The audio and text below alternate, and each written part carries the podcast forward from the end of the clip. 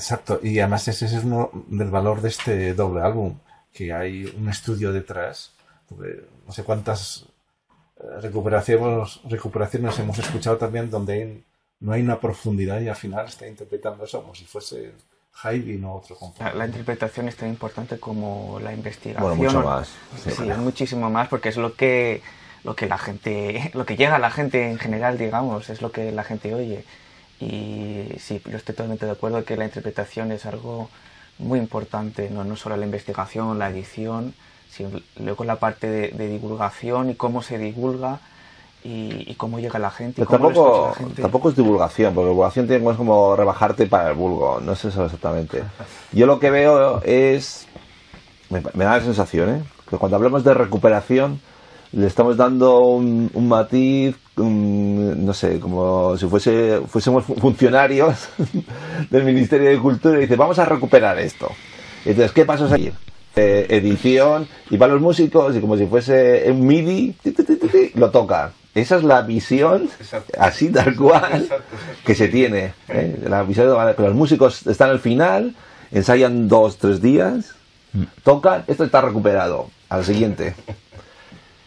Y lo que hay que reivindicar, no tanto la reivindicación de la música, como la labor de los músicos. Los músicos son artistas. Tiene que, tiene que haber un proceso de hermenéutica, por decirlo así, filosófica, de hermenéutica de lo que están haciendo. Tiene que haber un espacio para ellos y que no cabe dentro de un esquema de, funcionario. Un funcionario dice, cronograma.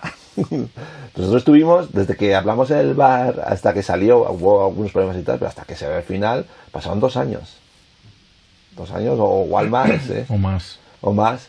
De, muchos choques, choques en sentido cognitivos, como ya hemos hablado antes, de pasarle, primero el confío, estupendo, me parece bien, pero luego le pasas las obras y choque, choque, esto está bien, esto no, está qué, me acuerdo, lo vamos a decir ahora, el, y ahora lo podemos escuchar, el tercero, porque eh, hicimos el segundo y hice una especie de, maqueta. sí, hice una prueba, para, para hacerme yo una idea de, de, cómo, de cómo iba a ser, ¿no? en el caso de, hacer una producción discográfica que necesitaba tener algo que yo lo escuchara y dijera, vale la pena, o, o realmente no. Grabamos el 2. Es el 2, que estaba bastante bien. Entonces le pasé el 3 no, el cuarto. Creo que era el cuarto. El 3 estaba bien. El 3 aluciné. Eso, porque la escritura es, eh, es, familiar. Sí, es el más familiar por las formas sonatas. Es, es como me, me, recordaba todo el tiempo a Carl Felipe Manuel en algunas cosas. Y, y, luego le pasé el cuarto y me dijo, mmm, este es mucho peor. Mucho peor. Y ahora está enamorado. Claro. Cuando cogí el cuarto dije, uff, ¿esto qué es? Esto ¿Cómo, cómo, por dónde lo cogemos? Resulta que el cuarto, claro, por eso es tan importante profundizar, ¿no? Eh, ahí aún lo estaba haciendo con una visión de músico que se ha criado tocando Mozart, Haydn, Beethoven, eh, como mucho, eh, yo, qué sé, Johann Christian, en más en así hablando de música de cámara, ¿no? Eh, te llega esto y dices, ¿esto qué es?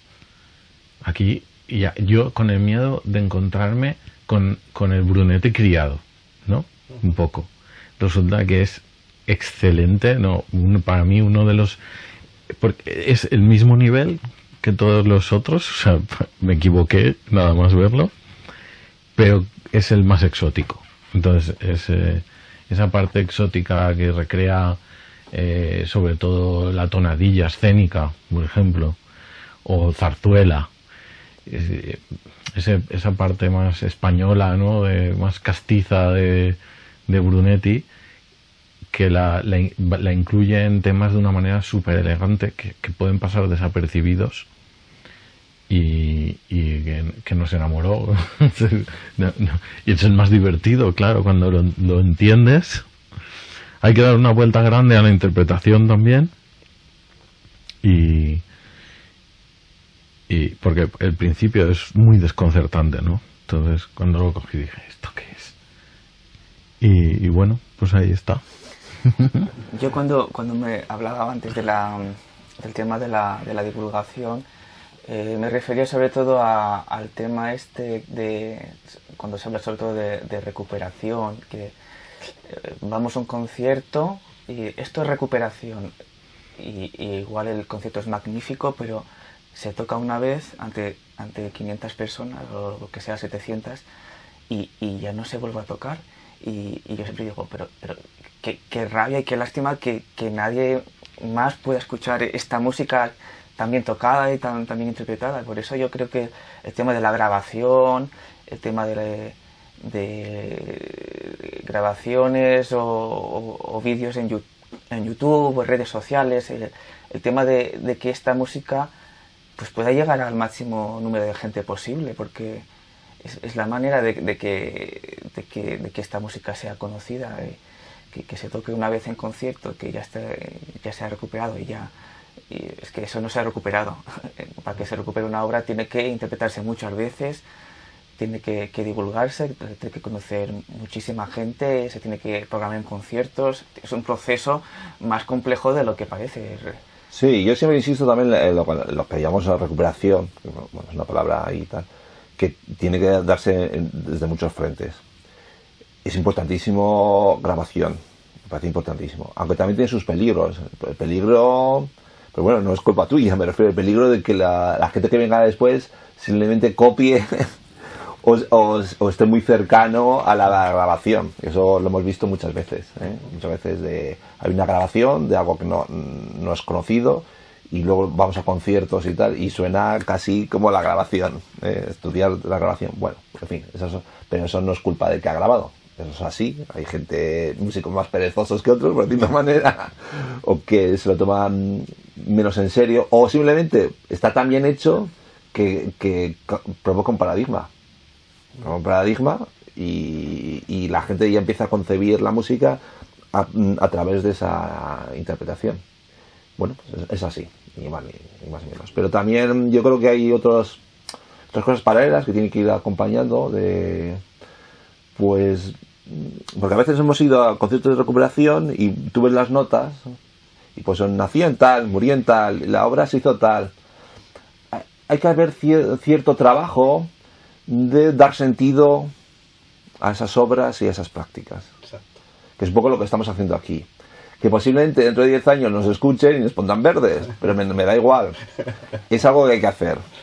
Es algo que hay que hacer porque si no, eh, como hemos dicho antes, se queda como una especie de trabajo de funcionario. Y, y es lo que estamos viendo, que, que una cosa se toca a la siguiente, a la siguiente, y ya está todo recuperado y, y nada, y, no- y estamos igual que al principio. Es que en la interpretación pasa un poco como en la investigación. Uno hace el estado de la cuestión también, ¿no? Y, y- y tú vas viendo qué, es, qué se ha hecho, cómo se ha hecho.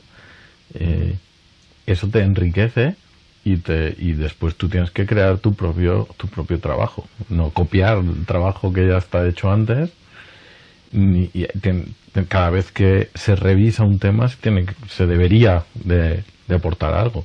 Entonces tampoco es que te, que te pongan verde o no. Simplemente tú has dejado lo tuyo hecho, alguien va, lo revisa, aquí sí, esto sí, esto no, y él le puede hacer replantearse cómo hacer ciertas cosas, ver si estaban, revisar y en qué basarse para saber si eso estaba bien hecho o no y aportar sus nuevas, ¿no? Está bien que sea así es, es como parte natural del Bueno, ese es el lado positivo de la cosa. Luego la, la realidad no es tan... Pero me da igual. La- lo que quiero subrayar es que es necesario. Podremos estar equivocados o no. Podrá, luego podrá puntualizarse o no. Pero es un trabajo necesario. ¿eh? Porque a veces me da la sensación de, de que la gente no quiere mancharse y por, por miedo, precisamente, pues no, hay que perder ese miedo. Porque algún sentido le tenemos que dar tenemos que explicar nuestro trabajo, tenemos que explicar qué es lo que hacemos, el, el proceso. Entonces muchos tienen miedo de explicar ese proceso para no verse expuesto a las críticas. Pero no pasa nada, hay que decir, bueno, puedo estar equivocado, pero esto, este proceso es necesario. Hay un trabajo detrás, hay una maduración de años que es necesario, porque precisamente los músicos no son máquinas que tú le das la partitura y los toca. Es que hay mucha gente que piensa que es así tú, eh, que el trabajo de recuperación es, nosotros como editores, la, la edición. Y esa edición ya, venga, la tocas. Tú tócalo, esto lo, registro, en dos, dos días se ensaya, ala, ya está. Eso no funciona así.